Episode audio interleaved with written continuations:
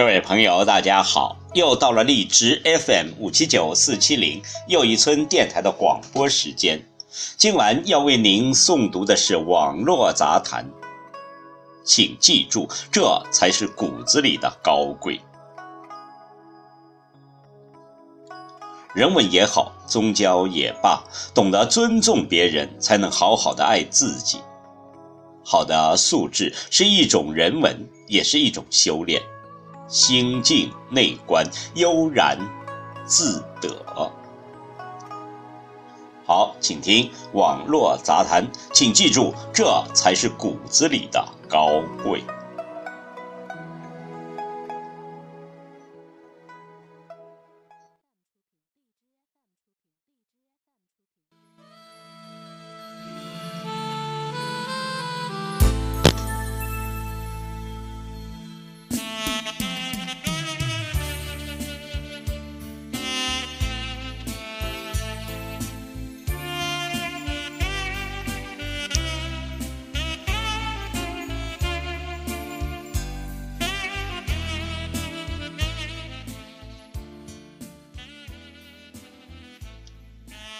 作家梁晓声一次在法国，他跟两个老作家一同坐车到郊区。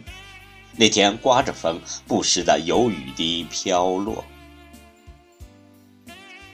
前面有一辆旅行车，车上坐着两个漂亮的法国女孩，她们不停的从后窗看他们的车。前面车辆车轮粘起的尘土扑向他们的车窗，加上雨滴，车窗被弄得很脏很脏。他们的车想超过去，但是路很窄。他问司机：“能超吗？”司机说：“在这样的路上超车是不礼貌的。”正说着，前面的车停了下来，下来了一位先生，对后车的司机说了点什么，然后他让自己的车靠边，让他们先过。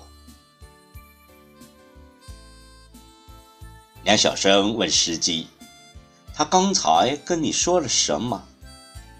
司机转述了那位先生的话。一路上，我们的车始终在前面，这不公平。车上还有我的两个女儿，我不能让他们感觉到这是理所当然的。梁晓声说：“这句话让他羞愧了好几天。”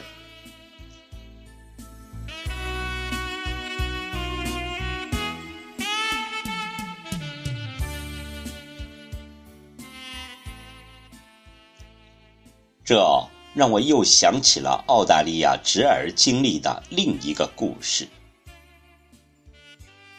周末，侄儿随着在澳大利亚土生土长的华人去悉尼周边的海域捕捞鱼虾，每撒下一网，总有收获。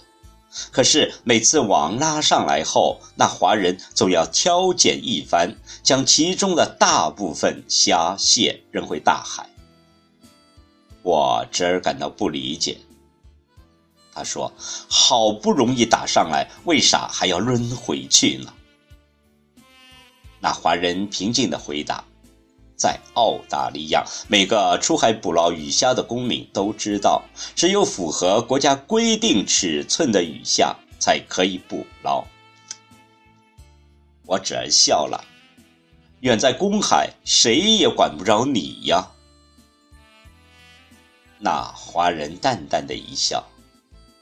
待久了，你就会知道，不是什么都要别人来提醒的、督促的。两则故事大致告诉了我们什么是人文。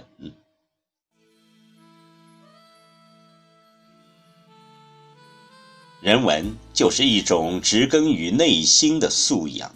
以成人约束为前提的自由，一种能设身处地的为别人着想的善良。它关乎公平、正义就在我们日常的生活，就在人和人的关系中。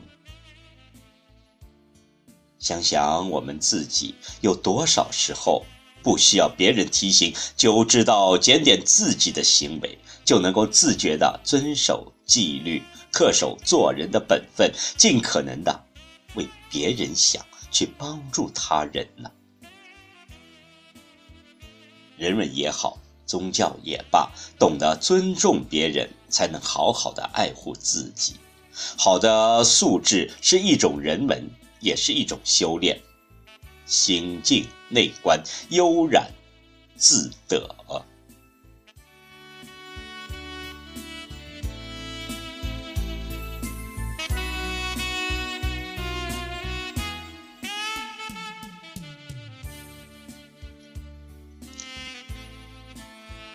高贵不是拥有香车宝马，不是一着光鲜亮丽。而是融化到骨子里、血液里，所以举手投足从骨子里自然而然流露出来的优秀品质和良好的习惯。